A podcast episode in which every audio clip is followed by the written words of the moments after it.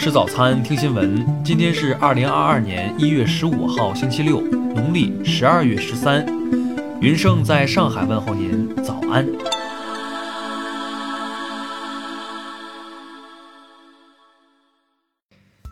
首先来关注头条消息：伊朗最高领袖阿亚图拉·哈梅内伊的官方网站发布一条模拟视频。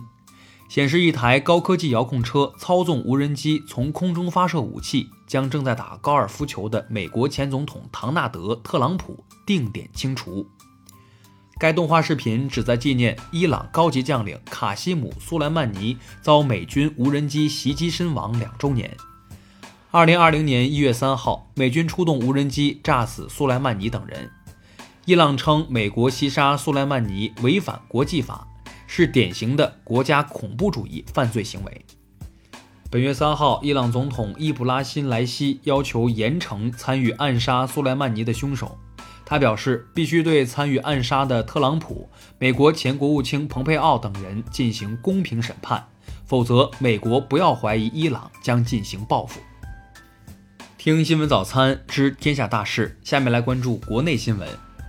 国家卫健委昨天通报，十三号新增本土确诊病例一百四十三例，其中河南九十八例，天津三十四例。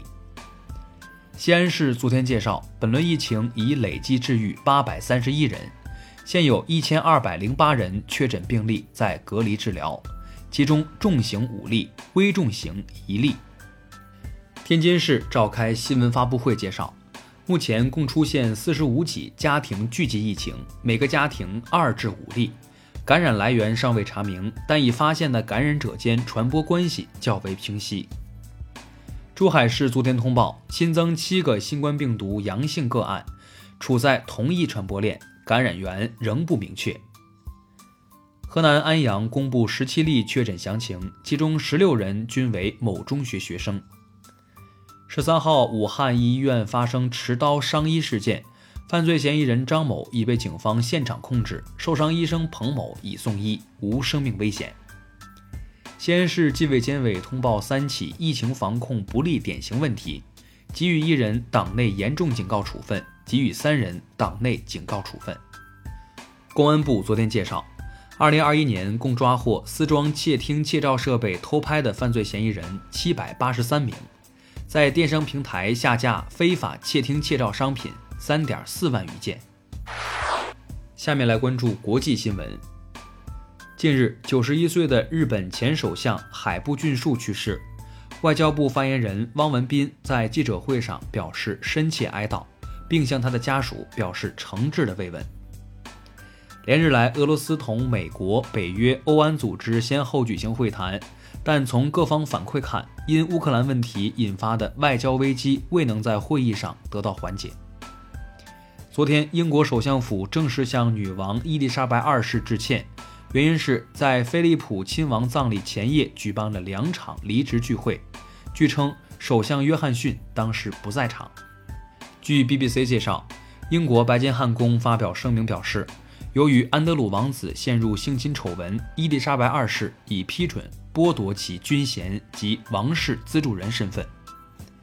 当地时间十三号，美国司法部指控极右翼民兵组织头目斯图尔特·罗德斯等十人在国会山骚乱中犯有共谋暴乱罪。美媒称，这是该国首项有关骚乱的共谋暴乱罪指控。纽约时报十三号发文称，经过国会山骚乱的美国更加分裂，近半民众认为内战危机逼近。美学者预测，如果内战真的爆发，美国将充斥爆炸袭击、政治暗杀和极端主义。美国共和党十三号放话，由于担心遭受不公平待遇，今后的总统候选人可能一改数十年来的传统，不再参加总统竞选辩论委员会主办的辩论。近日，荷兰国王威廉亚历山大宣布将停止使用王室的黄金马车，以正视该国的殖民历史。马车最早可以追溯到1898年，争论焦点在于车板上有美化殖民历史的画作。下面来关注社会民生新闻：广西南宁市黄某辉下迷药使前女友昏睡，然后通过指纹和人脸验证，从对方手机中多次转走共计十五万余元。日前，黄某辉因犯盗窃罪被判处有期徒刑三年零六个月。江苏省高院昨天通报典型案例：某童装公司老板毛某某拖欠五十九名工人工资三十余万元，还扬言宁死不付，最终因犯拒不支付劳动报酬罪被判处有期徒刑两年。盐城一男子在自家鱼塘用电捕鱼。因未经批准安装使用电网，依据《治安管理处罚法》被处以两百元罚款。最新版小学英语课本中，一名戴眼镜的小男孩改名了，从吴亦凡改成吴彬彬。出版社工作人员回应，考虑到了一些家长的意见，避免任课教师和学生在学习中产生误解。西南石油大发布消息。该校两名留学生在地铁上因琐事引发打架斗殴，被执勤民警带离调查，双方均造成了伤害后果。学校对两人处以留校察看处分。最后来关注文化体育新闻，CBA 昨天开出罚单，在辽宁与广东一战中冲突动手的韩德君和威姆斯分别被追加禁赛六场和四场。上海和北控主教练李春江和马布里则因互致侮辱性言辞，均被禁赛两场。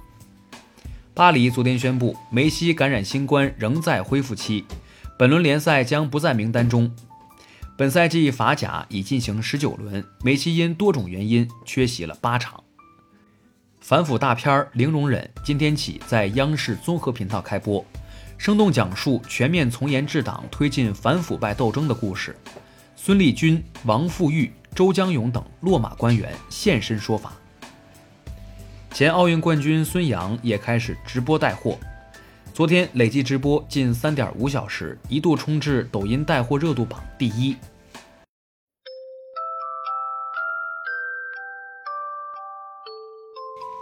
以上就是今天新闻早餐的全部内容，咱们明天不见不散。